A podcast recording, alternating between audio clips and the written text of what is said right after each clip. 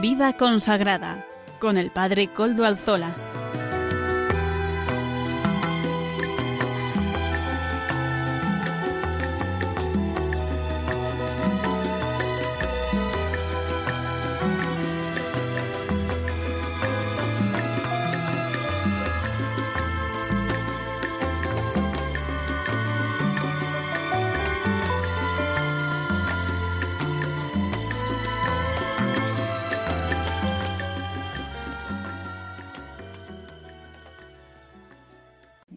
Buenas tardes, hermanos, amigos y oyentes. Hoy es jueves y son las cinco de la tarde, una hora menos en las Islas Canarias. Por tanto, jueves y cinco de la tarde es la hora de vida consagrada aquí en Radio María.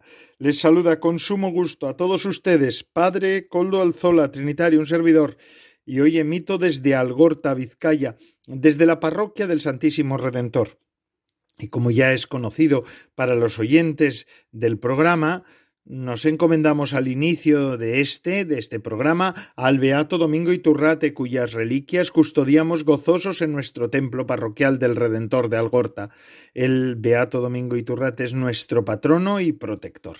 Saludo también a quienes nos están ayudando en el control en Madrid. Gracias a su servicio podemos emitir en esta ocasión también, como todas las semanas, sin el servicio técnico sería imposible, así que nuestro agradecimiento cordial a ellos. Ya saben además que ustedes se pueden poner en contacto por con, el, por el, con el programa, perdón, por medio del correo electrónico del, del programa, que ya saben cuál es, vida consagrada arroba radiomaria.es. Ustedes pueden escribirme a ese, a ese correo, perdón, y yo mismo les contestaré. Además, Recuerdo que pueden acceder al contenido de este programa por varias vías. Radio María nos lo ofrece, nos ofrece este servicio. Pueden pedirlo, solicitarlo directamente en Radio María, llaman ustedes y allí se lo dan.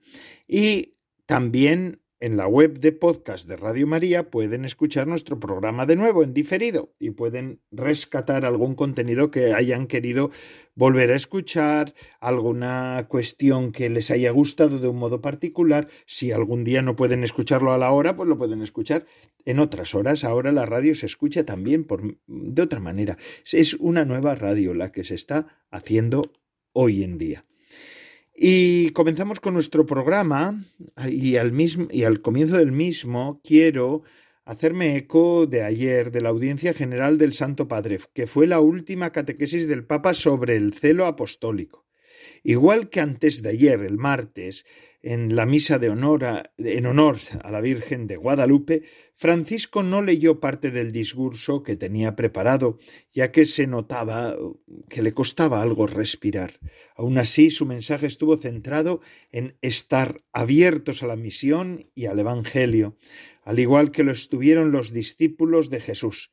Los cristianos deben estar abiertos a la palabra de Dios y al servicio de los demás, nos decía eh, Francisco ayer. Los cristianos cerrados siempre acaban mal, porque no son cristianos, son ideólogos, ideólogos de la cerrazón. El cristiano debe estar abierto al anuncio de la palabra y a la acogida de los hermanos. Francisco también subrayó la importancia de la autorreflexión. Preguntémonos, decía el Papa, ¿amo realmente tanto al Señor que quiero anunciarlo? ¿Quiero convertirme en un testigo de Dios? ¿Me contento con ser su discípulo? Antes de concluir, el Papa volvió a pedir el fin de la violencia en Gaza. Hizo también hincapié en dar prioridad a la ayuda humanitaria para salvar vidas. Insto a todas las partes implicadas, decía el Papa, a que reanuden las negociaciones y pido a todos los que se comprometan urgentemente a hacer llegar ayuda humanitaria a la población de Gaza, que está agotada y realmente necesitada. Así nos explicaba el Papa también la situación que está viviendo Gaza, ¿verdad? Y con Gaza otros lugares del mundo que están también en situaciones de guerras verdaderamente un hecho que pues nos atenaza, nos, nos llena de angustia y de dolor. Pedimos por, por, por la iglesia en Gaza, pedimos también por, cómo no, eh, por, por, pues, por todas las situaciones de de guerras en el mundo para que venga la paz. A pesar de su dificultad para respirar, Francisco se tomó el tiempo de saludar a los peregrinos tras la audiencia, un gesto tan hermoso que el Papa siempre suele querer hacer. Pero antes, pero mejor que a, mí le van a escuchar a él mismo. Vamos a escuchar este, esta, este resumen que él semanalmente suele hacer de las, en castellano de las audiencias generales. Vamos a escuchar el resumen de ayer del Papa. Queridos hermanos y hermanas, concluimos hoy el ciclo de catequesis sobre el celo apostólico. En este camino nos hemos inspirado en la palabra de Dios y hemos conocido la vida de algunos cristianos que han sido ejemplo de esta pasión por la evangelización. Finalmente, reflexionamos sobre la palabra efatá, que significa ábrete. Se trata de una expresión que dice el celebrante en el momento del bautismo, al mismo tiempo que toca los oídos y los labios del bautizado.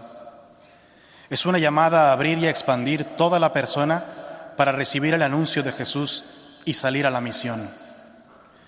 Dejemos que el Señor toque nuestra lengua y nuestros oídos, que los abra, que los desate para anunciar su presencia que libera y conforta a todos, especialmente a los que más sufren.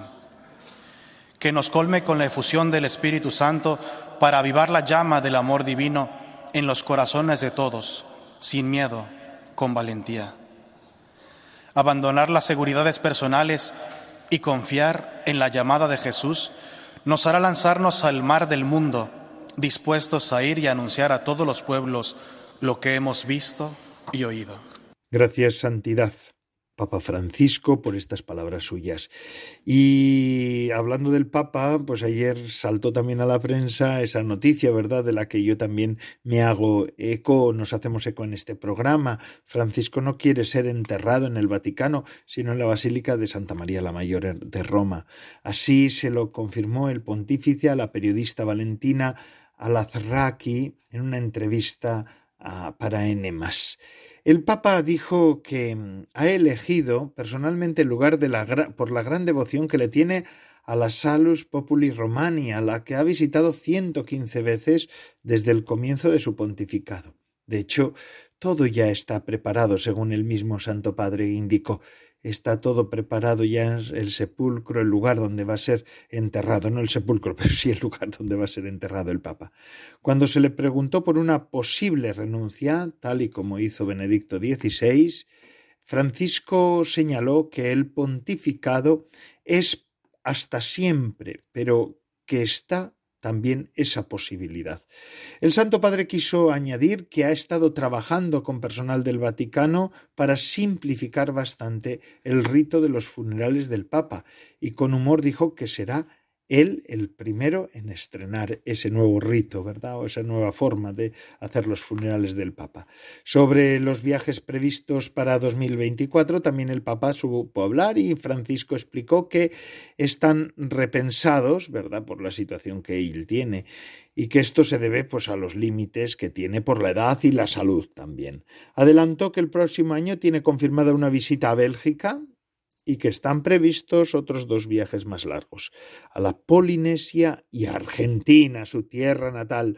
Francisco señaló que cuenta con la invitación del nuevo presidente, Javier Milei, para ir a su tierra natal. ¿eh? Ya, así que los argentinos estarán felices ya de saber que ya en breve el Santo Padre, el Papa Francisco, estará allí con ellos, ¿verdad? Y los podrá saludar después de ser papa, que será la primera visita del papa como papa a su tierra natal, a la amada nación argentina. Pues que, sí, que Dios le dé también la salud necesaria al Santo Padre, al Papa Francisco, para poder llevar a cabo todas sus tareas, todas sus encomiendas, toda su pastoral. Que el Señor sea grande con él, que el Señor lo bendiga profundamente. Eh, y vamos a continuar con nuestro programa. Hoy además estamos celebrando la fiesta de San Juan de la Cruz este fundador de la vida consagrada. Es importante, cuando hablamos de los fundadores, eh, celebrarlos. ¿Por qué? Porque por medio de los fundadores entra en la Iglesia un soplo del Espíritu, un carisma nuevo, y esto siempre es un acontecimiento para la Iglesia. Todo carisma es en la Iglesia, bienvenido. Y así, pues es también una oportunidad que el Espíritu da para ahondar en la espiritualidad auténtica y en el seguimiento a Cristo. Pero hoy en concreto, y hoy en concreto más bien, vamos a hablar de nuestro, este querido San Juan de la Cruz, este español, este fundador español, reformador, pero al final no deja de ser fundador, no deja de tener carisma de fundador. Es distinto el carisma del fundador. Él recibe un carisma ya existente en la Iglesia, el Carmelo, pero él lo refunda, lo, lo reforma, es decir, lo refunda, y por tanto lo que sí que tiene San Juan de la Cruz es carisma de fundador. Él es fundador, aunque el contenido carismático ya lo ha recibido. San Juan de la Cruz, que en el siglo era Juan de Yepes Álvarez, nació en Ávila, en Fontiveros, en 1542. Tuvo tres hermanos, Francisco, Luis y Juan. Su padre, Gonzalo, murió cuando Juan era muy pequeño, muy, muy niño. Los parientes toledanos desheredaron, desheredaron a Gonzalo por haberse casado con Catalina, de extracción social inferior. Así se quedaron en la pobreza que se agudizó aún más al morir su padre Gonzalo. Catalina parte para tierras toledanas a pedir ayuda a los familiares de Gonzalo. Estuvo en Torrijos sin, sin éxito, siguió hasta Gálvez, el médico del pueblo se quedó con Francisco, Catalina vuelve a Fontiveros con Juanito, después de un año se presenta en Gálvez, vuelve a casa con Francisco y Juanito. Las cosas no habían ido bien. Traslado a Arévalo, de donde regresan probablemente a Fontiveros y luego parten para Medina del Campo. Por ser tan pobres, pudo Catalina meter al pequeño en el colegio de los doctrinos. Pudo entrar también como enfermero en el Hospital de la Concepción de las Bubas y alumno externo en el Colegio de los Jesuitas de 1559 a 1563. En 1563 ingresa en el Carmen de Santa Ana de Medina como novicio, profesando al año siguiente. Pasa a estudiar en la Universidad de Salamanca tres años de filosofía como alumno ordinario y uno de teología, 1567-68. Este último, después de haberse entrevistado con Santa Teresa en Medina en las vacaciones de 1567. La santa le quita la idea de hacerse cartujo, porque él tenía una inclinación a la vida, a la vida eremítica, a la vida más más apartada, ¿verdad? Y más de mayor rigor. A la petición de la madre de Santa Teresa de Jesús para que se adhiera a la nueva familia carmelitana que anda organizando, accede, él accede, pero le pone la condición de que no se tarde mucho. Vuelto de Salamanca en 1568, continúa dialogando con Teresa, con Santa Teresa de Jesús sobre la nueva vida carmelitana, le acompaña a la fundación de las monjas en, Valladolid y se informa debidamente de todo. Terminada aquella especie de noviciado, Juan parte para Duruelo, Ávila, y va adaptando la casita que ha regalado a la santa como primer conventito de los frailes. La inauguración oficial el 28 de noviembre de 1568. Visita de la Santa en la cuaresma de 1569. Juan de la Cruz es nombrado maestro de novicios en Duruelo y con este cargo pasa a Mancera. Cuando se hace el traslado a este lugar eh, cercano en 1570.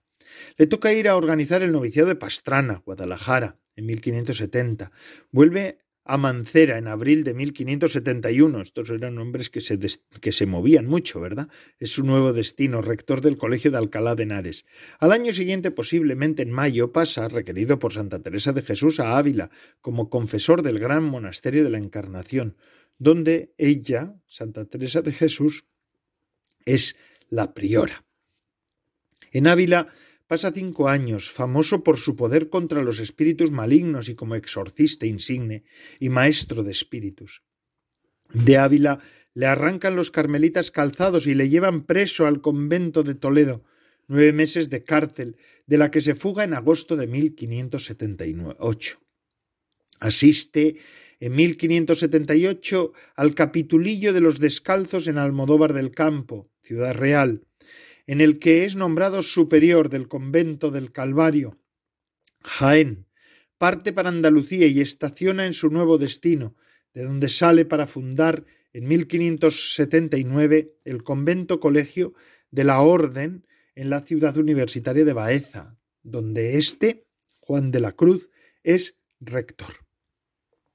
En enero de 1582 se traslada a Granada. En esta ciudad, en el convento de los santos mártires, es tres veces prior. En 1585, vicario provincial de Andalucía. Desde Baeza asiste eh, en Alcalá de Henares al capítulo de la separación de la provincia descalza, que será en 1581.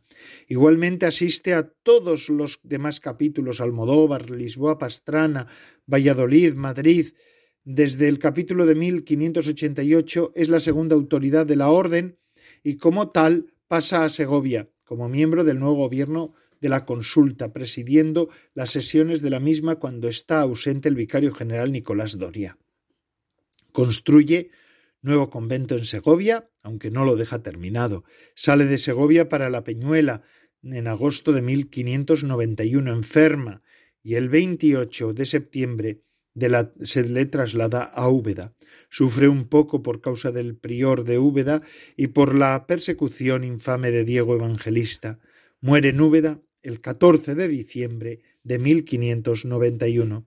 Su cuerpo es trasladado a Segovia en 1593 y ahí es donde reposan actualmente los restos de San Juan de la Cruz, ¿verdad? En ese convento que en realidad fue el primer convento y el único que fundó, el único convento que fundó nuestro padre San Juan de Mata en la ciudad segoviana. Después los trinitarios se fueron a otro sitio, pero está al lado de la Fuencisla. En realidad, mm, San Juan de Mata, claro, mucho antes. San Juan de Mata fundó el convento de Segovia en 1209. 1209. Así que tres, casi cuatro siglos después pasarán todas estas cuestiones con San Juan de la Cruz, pero es ahora donde vive también la comunidad de carmelitas y donde reposan los restos de San Juan de la Cruz, allí en Segovia. Bendito sea, mm, solamente he dado el elenco de estos datos y de los años para darnos cuenta que cuán azarosa fue la vida de este hombre. Todo por seguir el mandato de la Reforma y por querer seguir a Cristo más de cerca. Una de las cosas importantes, uno de sus grandes legados para la Iglesia, no solamente para la descalcez carmelitana, que también, que también, sino para toda la Iglesia, porque los santos al final son universales, nos guste o no nos guste a los religiosos y a las religiosas, que nos gusta tener a nuestros santos, sí, es verdad, pero tu santo y el mío es, son santos de la Iglesia. ¿Verdad? Pues son los escritos de San Juan de la Cruz. A San Juan de la Cruz le gustaba más hablar que escribir de cosas espirituales. Su vocación más profunda era el magisterio oral. Escribió espontáneamente los dichos de luz y amor, las cartas, cautelas y poco más. Los grandes libros, su vida, su vida noche, cántico, llama, los escribió a petición de frailes y monjas. Para tener idea de la producción escrita de San Juan de la Cruz, no hay más que manejar alguna de las bien buenas ediciones con que contamos actualmente. Se suelen presentar como partidos en dos mitades, escritos breves y las obras mayores. Las obras menores se llaman también los escritos breves. Esto no quiere decir que tengan menos importancia o menos mensaje que los demás escritos. Se las llama así por la simple mole de las páginas, ¿no? por el volumen que suelen utilizar. Si entre los escritos breves ponemos sus poesías y particularmente los poemas que son la base de las grandes obras en las que se comentan, entendemos mejor lo que lo de las obras menores. En la vieja cuestión de por dónde comenzar a leer a San Juan de la Cruz, lo más simple y eficaz es comenzar a leerlo por los escritos breves, que además en su mayoría proceden cronológicamente a los grandes, preceden, perdón, preceden Em, en el tiempo a los grandes tratados. De la lectura atenta y cariñosa de los grandes poemas nacerá en el lector el deseo seguramente de conocer el significado de los mismos, del significado de los poemas y de lo que, de la experiencia mística que allí se recoge, ¿verdad? Eh, bueno, pues esto es importante. Y además después los comentarios en prosa vienen a explicar mejor los poemas. La espiritualidad de San Juan de la Cruz, si algo ha sido San Juan de la Cruz, es maestro de espiritualidad, es enteramente teologal. Desde que da el santo el, con el esquema teologal, se ilumina y organiza perfectamente todo su magisterio. El esquema teologal lo da él en, sus escritos, ¿verdad? Mm, desde el, capítulo segundo de la subida hasta el final es doctrina teologal manifiesta. En esa sustancia teologal está embebida la palabra de Dios, de la que Juan de la Cruz está enamorado en esta misma clave presenta los misterios de la fe, las lámparas de fuego, de los atributos divinos, lo mismo que todo el mundo del enamoramiento recíproco de Cristo Jesús y el alma, que aparece lo mismo de la subida noche que en el cántico de la, y, y, en el libro de llama, ¿no? la llama de amor viva. Con toda exactitud se ha escrito acerca del magisterio teologal sanjuanista. La vida teologal es la actualización e información de las actitudes y comportamientos de la persona por las tres virtudes teologales. Ellas integran, orientan, impulsan y transforman a la persona y la vida, confiriéndoles una proyección total hacia Dios. Vida de fe, de esperanza y de caridad, con, todos, con todo lo que entraña de exigencias divinas y renuncias humanas, espirituales y terrenales, ¿verdad? Eh, será útil transcribir una carta de Edith Stein, ¿verdad? O leer, será útil leerla, ¿no? Escrita el 30 de marzo de 1940, en la que se refiere a un punto muy importante de la espiritualidad de San Juan de la Cruz. Edith Stein escribió esta carta a una religiosa dominica llamada Ángela Stadtmüller, doctora en filosofía, muy conocida suya. En la carta se le preguntaba acerca de qué entendía San Juan de la Cruz por amor puro. Edith Stein contesta exactamente, Santa Benedicta de la Cruz, ¿verdad?, a lo que se le pregunta. Sus palabras son las siguientes. San Juan de la Cruz entiende por amor puro el amor de Dios por él mismo, el de un corazón libre de todo apego a cualquier cosa creada, y así mismo y al resto de las criaturas, pero también a todo consuelo y cosas similares que Dios pueda conceder al alma a cualquier forma de devoción especial, etc. El de un corazón que no desea otra cosa sino que se cumpla la voluntad de Dios y que se deja guiar por Dios sin resistencia. Lo que una puede hacer para llegar hasta ahí, aquí está ampliamente tratado en la subida del Monte Carmelo. Cómo Dios purifica al alma en la noche oscura, el resultado en la llama de amor viva y en el cántico espiritual. Básicamente puede encontrarse todo el camino en cada una de las obras, únicamente que en cada caso se acentúa una etapa u otra. Pero si usted desea aprender lo esencial, recopilado de forma mucho más breve, entonces debe coger los escritos breves. Le responde Edith Stein a la, religiosa dominica, doctora en filosofía, Agnella Stratmüller, ¿verdad? Eh, para explicarle lo que era para San Juan de la Cruz el amor puro, el amor puro, ¿verdad? Qué hermoso. Edith Stein, Santa Edith Stein, Santa Benedicta, Teresa Benedicta de la Cruz, ¿verdad? Que es una santa grande también, hija del Carmelo, que el Señor pues la, colme, la colme de, de, de, la, de la difusión que necesite ¿no? en el mundo, nos colme a nosotros de la difusión de la doctrina que ha inspirado a, Edith Stein, ¿no? a Santa Edith Stein ya la ha colmado de todas las gracias, ahora de toda la plenitud de la vida eterna, la visión beatífica, porque es santa también, como San Juan de la Cruz, pero ahora pues que la colme también de, esa difusión que también es necesaria. Yo creo que para el momento presente Edith Stein puede ser una mujer eh, singularmente eh, elocuente, significativa. Bueno, pues gracias, gracias a San Juan de la Cruz podemos tener todo esto en nuestra iglesia. Bendito sea. Damos gracias a Dios por este testimonio de vida consagrada. Vuelvo a repetir, porque es en realidad lo que es eh, San Juan de la Cruz. ¿Quién es San Juan de la Cruz? Pues un, un hombre, un, un testimonio, un tesoro dentro de la vida consagrada uno de los tesoros que ha dado la vida consagrada a la Iglesia. Y todo esto lo hablamos siempre en Radio María, porque nuestro programa, Vida Consagrada, está en Radio María, ¿verdad? Y bueno, pues gracias a la radio de la Virgen podemos hablar de estos temas. Si no, no suele ser tan fácil, ¿no? En la mayor parte de las radios no se habla de estos temas. Así pues, vamos a escuchar ahora cómo podemos ayudar a Radio María. Vamos, adelante Radio María.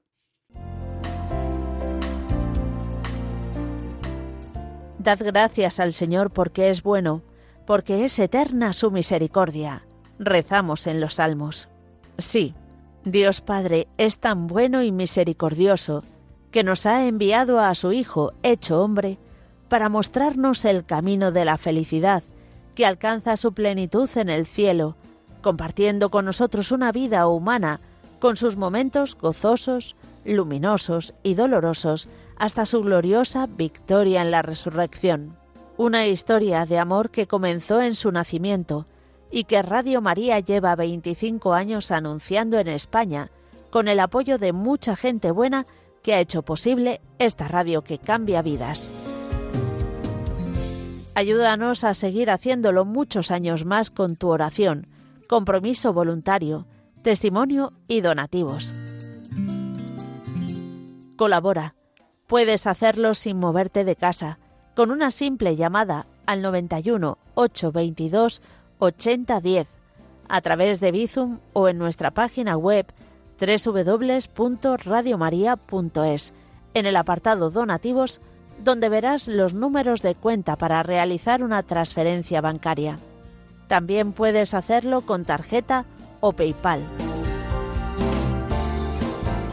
Preparemos nuestros corazones para recibir a Jesús en Navidad. Radio María, la fuerza de la esperanza. Gracias Radio María por ofrecernos estos, estos por ofrecernos la posibilidad de colaborar con, con ustedes, con Radio María. Y además también gracias a Radio María porque nos ofrece estos espacios para poder hablar de los temas que verdaderamente nos interesan y de, a los que queremos dar voz en, esta, en este momento de la Iglesia en España. Y de un fundador pasamos a otro, si me lo permiten, porque yo ya saben que soy trinitario, ¿verdad? El padre Coldo Alzola, suelo decir yo siempre, Coldo Alzola, trinitario, pues eso es lo verdaderamente, podría decir solamente Coldo trinitario, Coldo el trinitario, pero bueno, como no soy el único, tampoco es conveniente personalizarlo tanto. Y es que el día 17 de diciembre, cuando se empiezan las fiestas, las ferias mayores de Adviento, nosotros los trinitarios celebramos la solemnidad de San Juan de Mata porque es su dies natalis, como el de San Juan de la Cruz es hoy, 14 de diciembre, el dies natalis de San Juan de Mata, el día de su fallecimiento, es el 17 de diciembre, que es el cumpleaños, por cierto, del Santo Padre el Papa Francisco. Eh, y este año, al ser domingo de Adviento, tercer domingo de Adviento, ese día lo celebraremos, en la solemnidad la celebramos el lunes los trinitarios. Los trinitarios, porque es una solemnidad, además en esas fechas, pues el resto de eh, del calendario litúrgico pues no se suele hacer eco de esto, ¿verdad? Pero permitidme que yo pueda hacer unas pequeñas mm, eh, un pequeño esbozo de la figura de este hombre que igual es menos conocida que la de San Juan de la Cruz, ¿verdad? San Juan de Mata es el fundador de los Trinitarios y vive en la segunda mitad del siglo XII, nace en, torno al 1150, se calcula, y conoce también los albores del siglo XIII. Muere en 1213, el 17 de diciembre de 1213. Es un hombre meridional.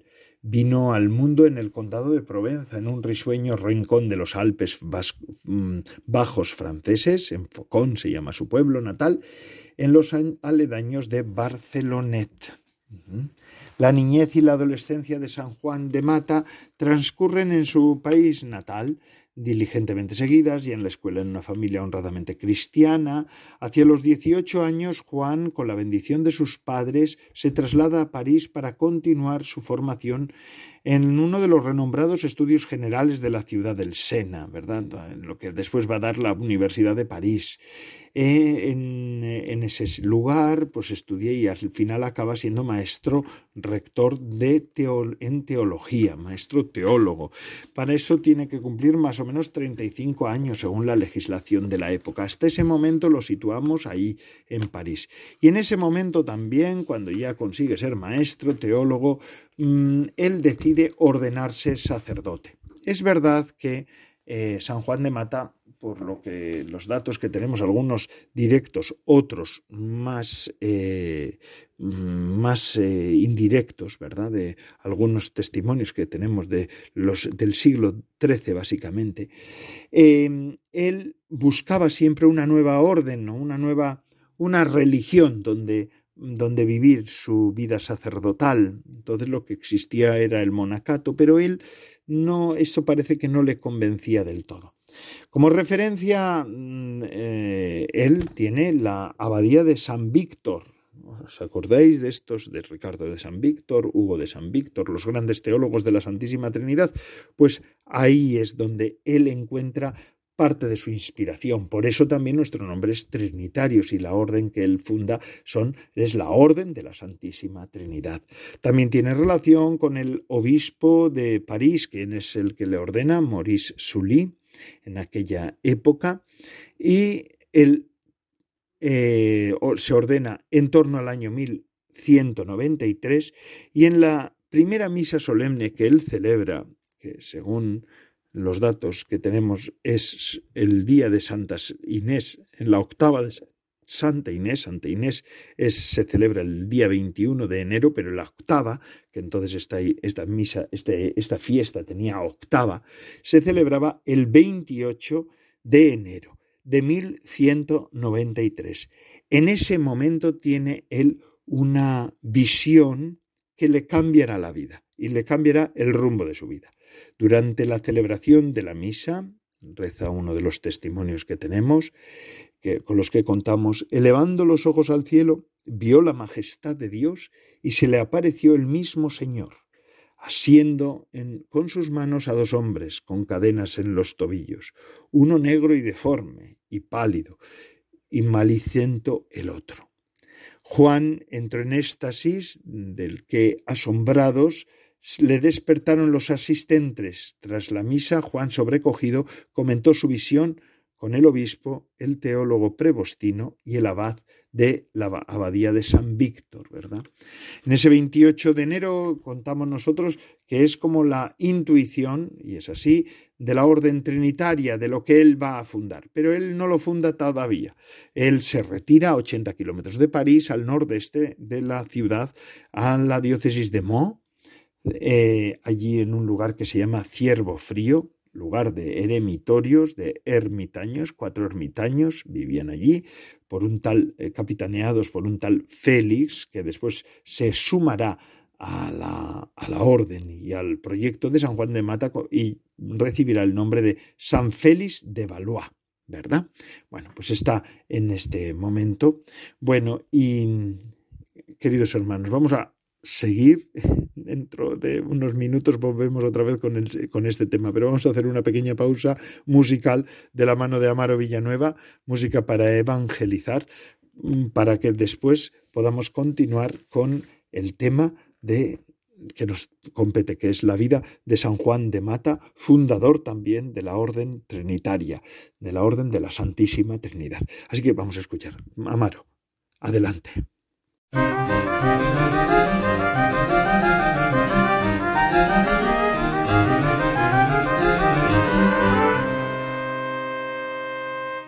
Buenas tardes, bienvenidos a la sección de música para evangelizar. Hoy escuchamos la canción titulada Oración de Pedro. Interpreta Juan Susarte y Confiados.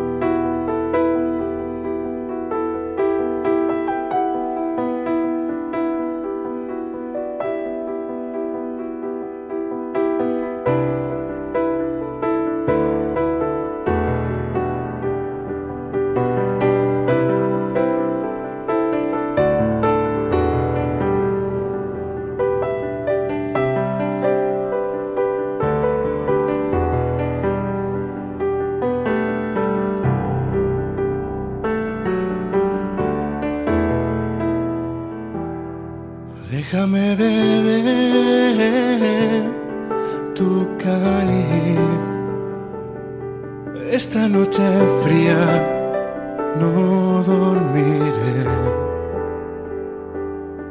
Déjame sentir tu frío.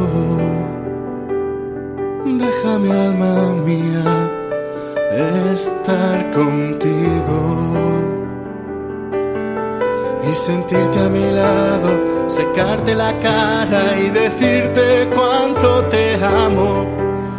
Compartir el momento, dolor, sufrimiento, llorar. Mantenerme sereno, tenerte cercano y no dejarte abandonado. Compartir el momento, dolor, sufrimiento, llorar. Quiero comprender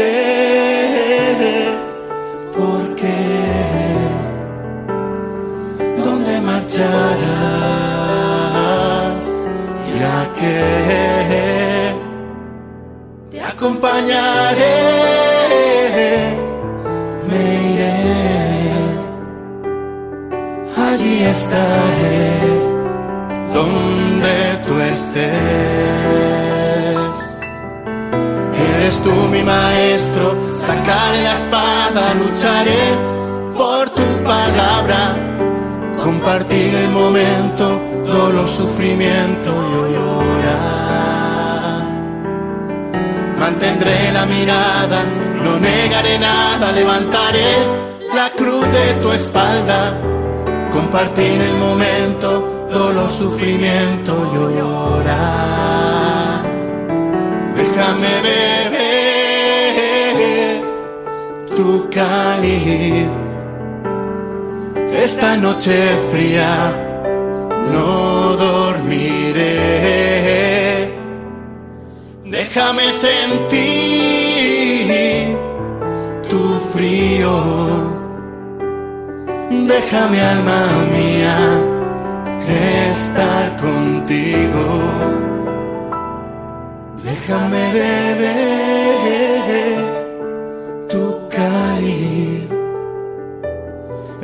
Noche fría no dormiré. Déjame sentir tu frío. Déjame, alma mía, estar contigo.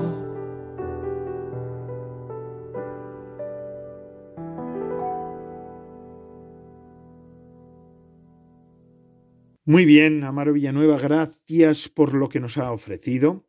Estábamos diciendo que Juan de Mata, en el 28 de enero de 1193, a continuación de aquella primera misa en la que tiene esa visión mística fundamental que le llevará a cambiar, a cambiar de rumbo su vida, pues va eh, y se retira a 80 kilómetros al nordeste de París, en la diócesis de Meaux, con unos ermitaños, para madurar el proyecto que él entiende que el Señor le pide, ¿verdad?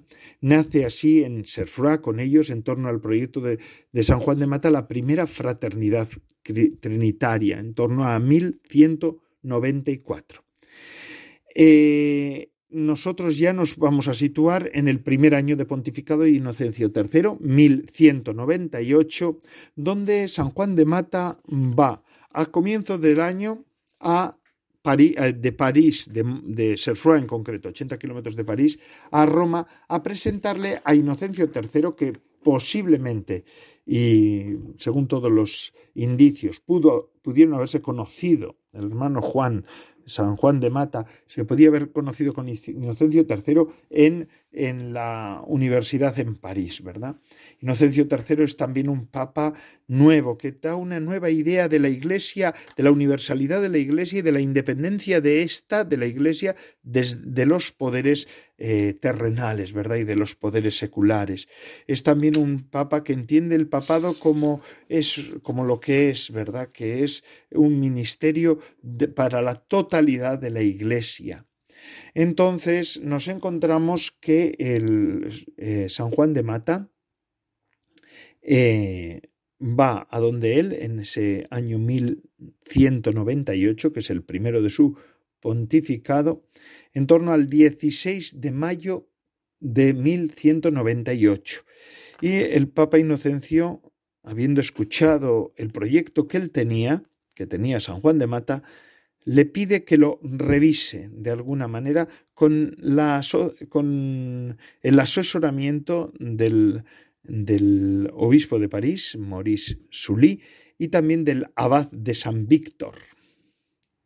Con ellos dos, San Juan de Mata revisa y redacta lo que será la primera regla de la orden, la regla primitiva, que aprueba el Papa eh, Inocencio III, perdón, Inocencio III, el 17 de diciembre de 1198. Desde ahí desde ahí ya toda la actividad de San Juan de Mata va a ser casi frenética. En ese momento, en la regla, por la aprobación además que hace el Papa Inocencio III y, por la bula de aprobación, Divine Aflante Disposiciones, pues ya empieza a haber tres casas, tres fraternidades llevan eh, bueno, pues llevan ya cuatro años cumpliendo esta norma, ¿no? Además ha obtenido la finalidad de las diversas donaciones y ha puesto ya todo en manos del Papa.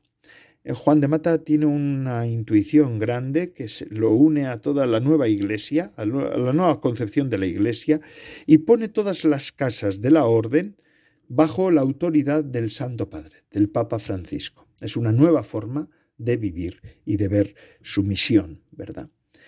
Eh, se dirige también eh, a, primeros del año 1198, eh, de 99, perdón, a comienzos del año de marzo de 1199, el pontífice expide gustoso una hermosa carta para el rey de Marruecos, Miramamolín. Esta fecha está fechada el 9 de marzo. En ella Inocencio III presenta a la nueva orden e indicas la misión y el motivo que induce a los portadores de la carta a emprender este viaje.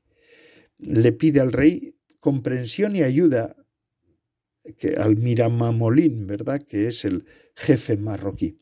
Este primer viaje que el fundador realiza acompañado al menos de un hermano es coronado con éxito. Son liberados 186 esclavos o cautivos y unos meses más tarde en Marsella. ¿Mm? Eh, antes los redentores han visitado las mazmorras y han sembrado esperanza entre los que aún estaban en ellas y debían cumplir, siguiendo cumpliendo la pena, ¿verdad? Esta es la razón de la orden trinitaria, la redención de cautivos. Mm, San Juan de Mata tiene un camino frenético entre redenciones que van organizando los primeros trinitarios y la fundación de casas. En 1200 es en, Marsella, un lugar emblemático e importante para poder acoger a los, cautivos que llegan del norte de África. 1201 es eh, en Arles, después pasa a Cataluña, Lérida, en 1201 también allí en Avingaña, en 1206 eh, eh, ya empieza a tener las primeras incursiones en Toledo, en, luego en Atienza, 1207, en Burgos ese mismo año, en 1209 en Segovia, como lo he dicho antes cuando hablábamos de San Juan de la Cruz, y eh, ciertamente en, en vida suya, hasta 1213, hasta el 17 de diciembre de 1213, que muere en Roma, en un hospital que, es, que Benedicto XVI, perdón, Inocencio III, uy, se me ha metido a mí el Benedicto XVI, le ofrece al lado del Coliseo, ¿verdad? Y ahí está Santo Tomás Informi, se llama el hospital, pues allí fallece en el 17 de diciembre de 1213. Hasta ese momento,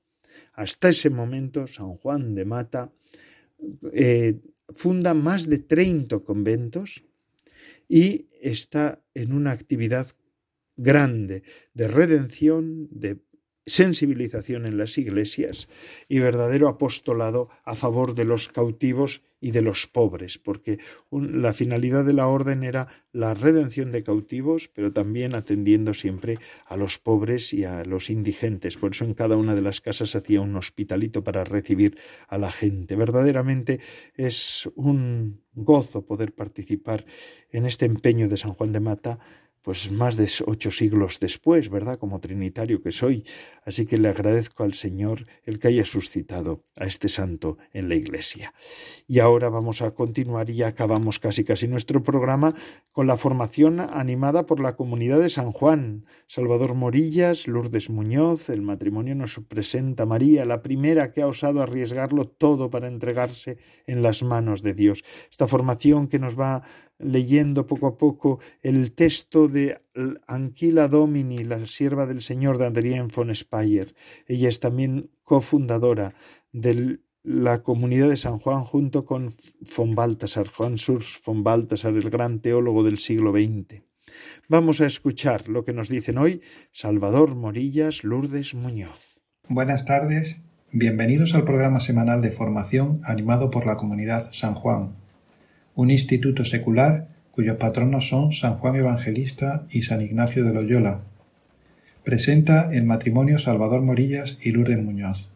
Buenas tardes a todos. En este tiempo de Adviento profundizaremos en el evento que funda nuestra fe, la Encarnación, siguiendo las huellas de María, la Madre del Señor, a partir de la luz del sí, con el libro Anchila Domini, la sierva del Señor, de Adrien von Speyer, para situarnos, la semana pasada vimos estos puntos. Dejarse guiar por el Espíritu Santo es como un compromiso matrimonial con vistas al matrimonio. María dice sí en el Espíritu de Dios y no en el suyo propio. En el matrimonio se dice sí en el espíritu del otro. Hoy meditaremos sobre los siguientes aspectos. El matrimonio cristiano como sí en el amado, la garantía última de fidelidad en el matrimonio cristiano. El matrimonio cristiano como sí en el amado. Ninguno de los contrayentes en el matrimonio cristiano considera su propio espíritu como garantía última de fidelidad. Esto sería presunción y egoísmo, sino en el amor, el espíritu del amado. Decir sí en el propio espíritu significaría coafirmar los propios defectos y pecados, mientras que decir sí en el espíritu del otro significa afirmar el amor. Ya la semana pasada empezamos a profundizar en ese tema y habíamos visto que en el matrimonio cristiano ninguno de los contrayentes dice sí en su propio espíritu, sino en el espíritu del otro. Y esta realidad se apoya en cómo actúa María. María también dice sí en el Espíritu de Dios y no en el suyo propio. Hoy vamos a dar un paso adelante. Vamos a ver por qué los futuros esposos dicen su sí en el espíritu del otro y no en el propio. Adrien aquí nos dice algo asombroso, o mejor aún, nos dice dos cosas que nos hacen pensar y meditar sobre nuestro matrimonio si estamos ya casados o sobre nuestro matrimonio venidero, si esto es, con la gracia de Dios, el camino que sentimos que Él quiere para nosotros. Y se trata de dos cuestiones. De un lado, lo que es la garantía última de fidelidad, y de otro, lo que es afirmar el amor. Empezamos por el primer aspecto. La garantía última de fidelidad en el matrimonio cristiano. Nos hemos acostumbrado a pensar, en un mundo donde las personas se consideran siempre más como individuos aislados y no como arropados en conjuntos más grandes, si bien imperfectos, de los que ellos quedan agradecidos, esposo o esposa, familia, parientes, sociedad, pueblo, nación, etc. Nos hemos pues acostumbrado a considerar de alguna forma, fuera de todos estos contextos naturales y sociales, nuestras vidas, como parábolas individuales, caminos solitarios en los cuales encontramos providencialmente lo que puede completar estos caminos y sostenerlos durante un rato. Dejamos fuera toda idea de plenitud. Aquí estamos hablando de un mínimo de satisfacción o apoyo personal que para esto puede necesitar personas o cosas. Estamos esbozando con palabras aceptables y también agradables para nuestros oídos una posible definición de egoísmo.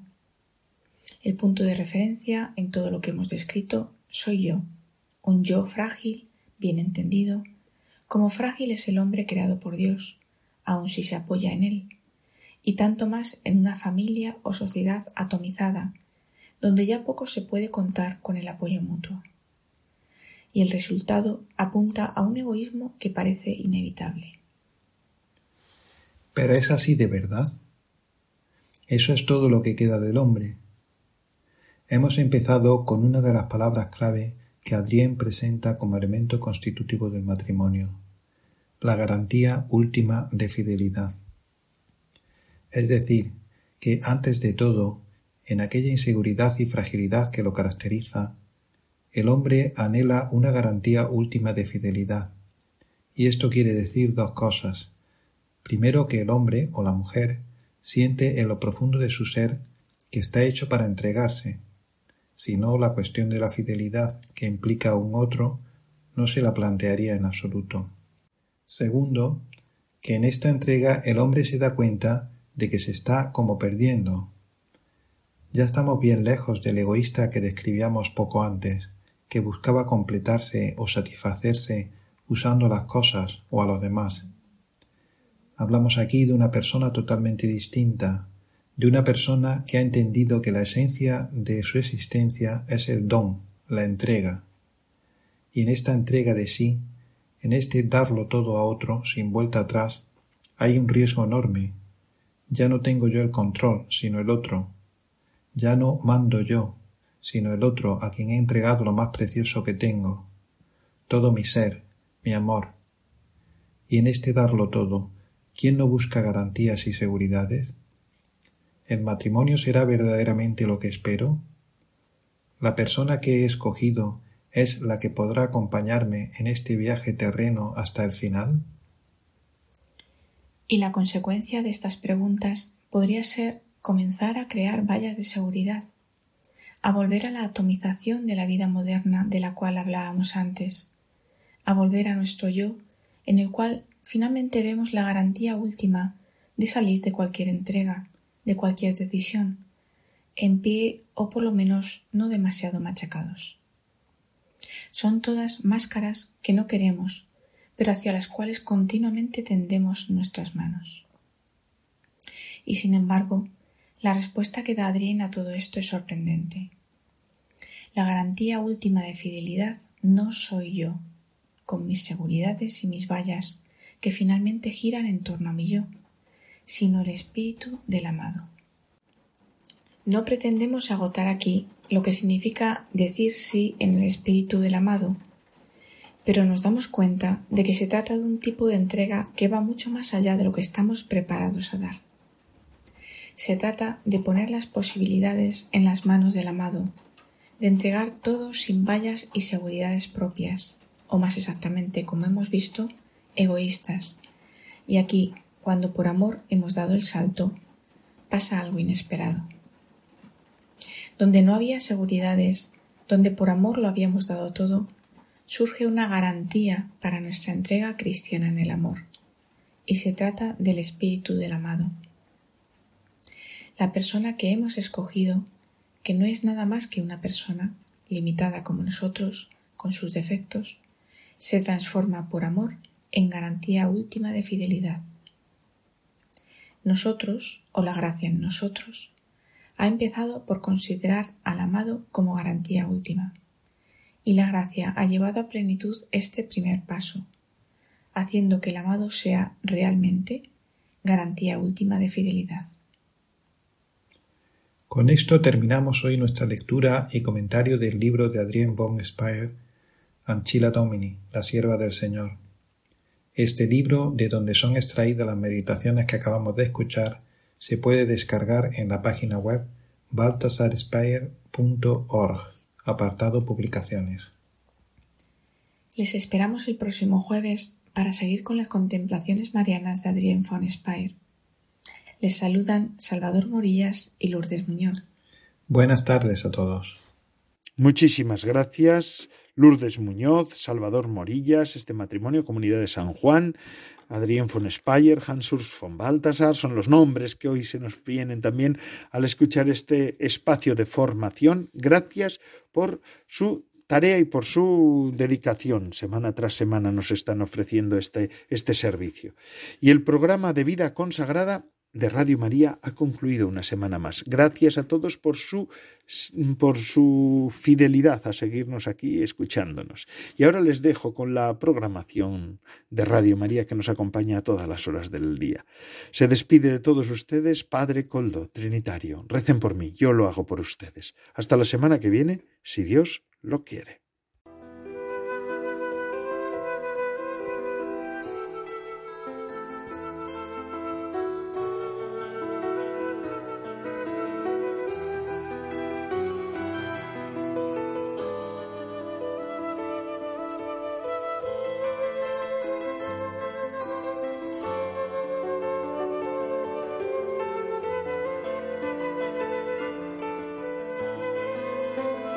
Vida consagrada con el Padre Coldo Alzola.